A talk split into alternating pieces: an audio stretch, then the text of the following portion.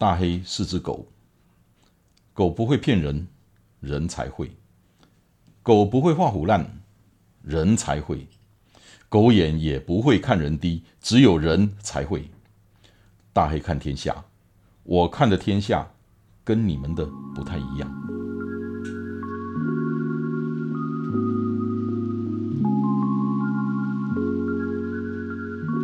大家好，我们今天来谈谈跑步银行赚钱的内幕。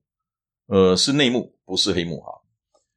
这些内容呢，有很大一部分是嘎底狼，也就是会员才听得懂。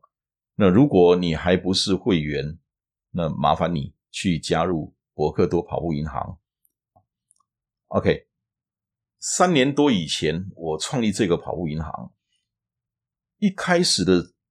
想法很简单，就是想我把跑步把它做得很好玩，因为你要让一个事情变成你的习惯，然后变成你生活的一部分，最简单也最有效的就是你要让它先好玩，那它对你才是一个动力，因为你想要好玩，所以游戏或者是吃的东西，或者是你你有兴趣的东西。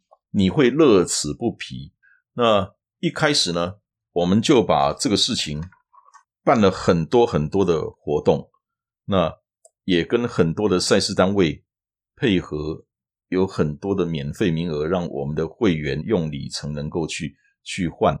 呃，好玩是一回事情，可是你得有动力，你得有诱因。那也就是说，最简单的，大家会想象得到的，也是。他们都会把跑步的里程变成可以换东西啦、折抵呃产品的那个价格啦这些事情，那这个就是诱因，呃，所以呢，我们就用这样子从好玩到提供诱因，让大家变成习惯，让大家上瘾，都温柔那怪啊，几包几包怪一百，一开始。完全没有想到要赚钱的事情，因为那个真的不是我们要的，所以就这样子，第一个半年亏了大概一百万，一百万啊！阿姨当中的情况啊，反正有别的地方在赚钱啊，还亏得起啊，就做吧。可是老这样子不行啊，因为那会是一个无底洞，觉得要开始有所动作了，你们。最有兴趣的了，我我怎么赚的钱？那这些内幕到底是什么？其实道理很简单，我我先画一个箭靶，这个箭靶跟人有关系，那靶心就是跑者，对不对？因为跑步银行嘛，靶心就是跑者，那靶跑者呢也有家人。有亲朋好友一层一层的扩出去，就是从靶心扩出去。这个箭靶跟人有关系。那我如果再画一个箭靶，跟商品有关系，那么靶心是什么？靶心就是跑步装备嘛，鞋子啦、跑衣啦、那个补给品啦，这些东西都是跑者需要的，所以这个是靶心。可是跑者也是人，他也有柴米油盐酱醋茶。有食衣住行娱乐的需求，所以这两个剑靶其实就是我所谓的剑靶理论。那很简单，可是它的前提必须是什么东西呢？前提必须是第一，这些商品必须是好商品。所以我们在挑选商品的时候，呃，成功率真的不高，因为如果我不喜欢，我怎么让你喜欢？如果我都不会去买的话，我怎么叫你掏钱买？然后，所以第二，我们不不拿厂商的免费样品我就用钱买，因为我做了测试。我如果不管任何原因我不做了，那我我不欠你人情。总之，我就是不做了。其实我做生意跟跟那个古时候的强盗一样，那古时候的强盗不是那个什么拦路打劫吗？要钱要命，对，要钱要命啊！我做生意就是要人或要钱。那在跑步银行的那个档期里面，每十档，我有一档到两档是要人，我不要钱。也就是说，那一两档是完全不会赚钱，或者是要贴钱的，因为我要人，我要让那一两档真的你你买到了，你会觉得那我叫后康的代机啊，对啊，就是我我我没有赚钱，说我贴了钱啊，所以列后康喜安利来呀。那另外的八档到九档。那我也就是一个合理的利润。所谓的合理，其实在我是合理啦，在一般人马博狼下工，敢那被探哪里年了。不过本来跑步银行就不是赚钱，不是赚钱的那个买卖。那所以你如果买到了这些东西，比方吧，五四二一轨迹包，然后像那个五四二一轨迹背心，那从一开始还有什么跑步的腰包，我还去全联买那个。一桶两百块的统一沙拉油卖一百五十块的，对，那是最早期了。知道人可能不多，那时候我就先一百桶，你无糖撩下贼啦。所以这是第一个东西，你做生意唔汤包牙，不要包山包海，你不要每一次都想赚，而且你这个是家底人的先例。所以第一个内幕。我十档里面一定有一两档是好看看你想不到的，因为我要人。那这是第一个内幕。然后第二个内幕呢，我我们从来不跟厂商讨价还价，一档的走，阿北档的卖走，阿那尼亚，我们从来不讨价还价。那可是我们会跟厂商有一个 deal，就是说你报价出来，我接受，可是。厂商往往也不知道我们到底能够卖多少量，那我们也不好去跟人家说啊，外量较大，利亚卡小嘞，那个也那个也没有道理，所以我们都会请厂商说，我们如果能够做到什么样的量的时候，你能不能返利多少给我们？那个部分，我觉得第一个是公平的，也就对双方是公平的，然后第二个那个部分。都是我们的利润，因为我们每一次都可以拿到，所以这是第二个内幕，就是我不跟人家讨价还价，用量来争取我额外的利润。好，再来我们讲第三个内幕，我卖的从来都不是产品，我卖的是改善或解决你问题的能力，产品它只是工具之一而已。一般在卖东西呢。是我把握两个原则，第一个就是差异化，第二个是性价比，就所谓的 CP 值。一般差异化会摆在前面，我有把人无，我一旦帮你改善改过来，把人做为高，那个叫差异化。那 CP 值呢？性价比，性价比大家都是比价不比性啦，没有错。在跑步银行有很多的东西，绝大部分的东西就是在比价。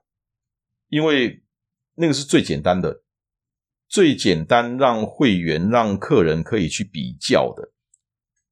那这个部分，你想我需要的东西或者我想要的东西，第二个，这个价钱比市场上你收得到最低的价钱还便宜个百分之十、二十，不是没有十的，二十、三十以上。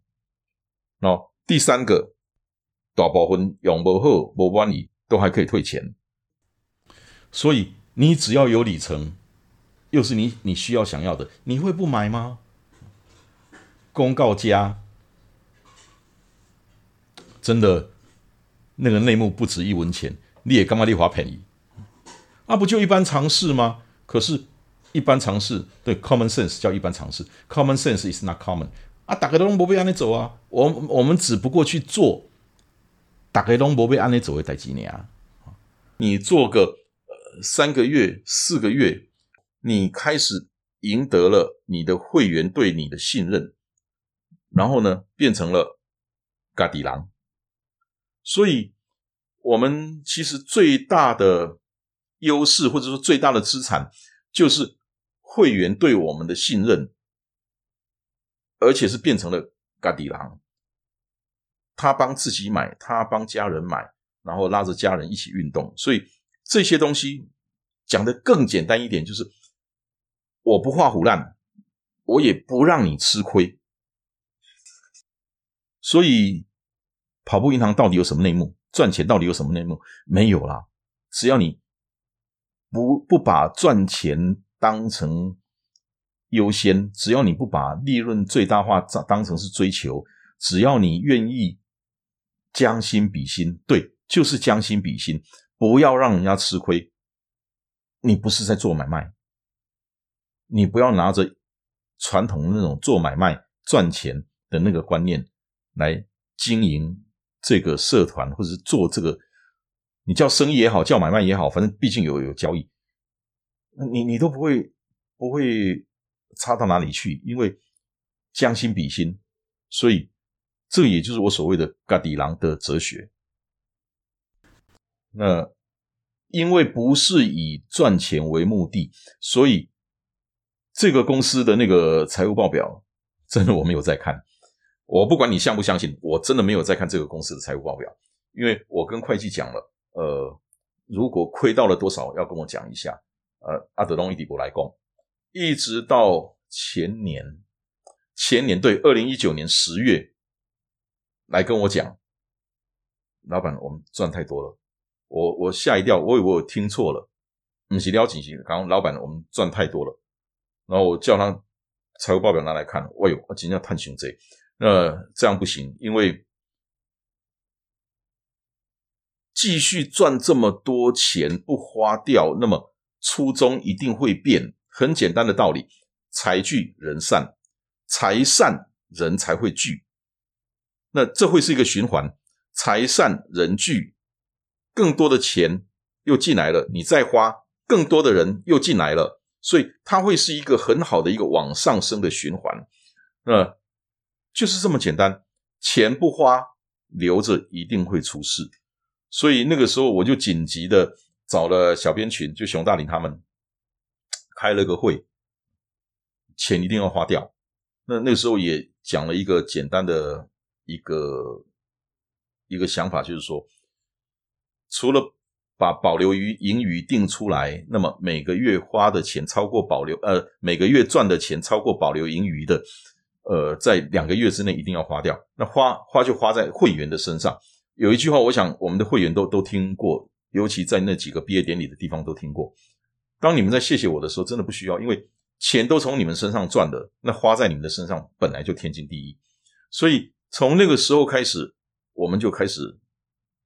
规划了很多的活动，那个时候有什么鸿门宴啦，什么大四喜啦，规划了很多线下的活动，就是要把在大家身上赚的钱花在大家的身上，让整个跑步变得更好玩。除了你好玩，你的家人好玩，你的朋友好玩，让跑步这个事情变成大家生活的一部分。呃，可是好死不死，那个。过年过年的时候，疫情来了啊！疫情来了就不能够聚在一起啦，怎么办？那钱花不出去，很很讨厌呢。没有，我没有开玩笑，真的那个时候就是啊，钱都花不出去，怎么办？所以没有办法了，就捐吧。所以那个时候把把编好的那些预算，那个那么几十万的预算，就是那几个月花不掉的，就捐都捐到弱势团体，捐到捐到那个动保团体去了。那一直到经过了半年解封了，那么我们就办了第一次，在我记得是台南安平队的毕业典礼，那个时候就来了大概三四百人吧，就是我们的毕业的学员，五四二一毕业的那一起毕业的学员，带着他们的家人、他们的朋友，那在台南的安平一个半小时，那个。没有任何的限制，随他们吃喝，全部由博客都买单。呃，那是我们做的第一次花钱的比较大一点的活动。那接下来的鹿港啦、淡水啦，到七八百人都有。呃，如果你也参加了那个毕业典礼，如果你也在这些人里面，你就知道我们有多好玩，我们有多欢乐。跑步居然可以这么样的好玩，这么样的欢乐。呃，是没有人想象得到的，所以这个就是我们开始在花钱。那至于其他花钱的地方还很多，我就不多说了，因为今年还有很多那个我们比较大的计划要把赚的钱花出去。那，这个不是在今天的主题里面，我就不多说。今天我们就讲到这里。那你如果有什么想法，有什么问题，欢迎你在下面留言。呃呃，我都会一个一个看过，呃，回答你。谢谢。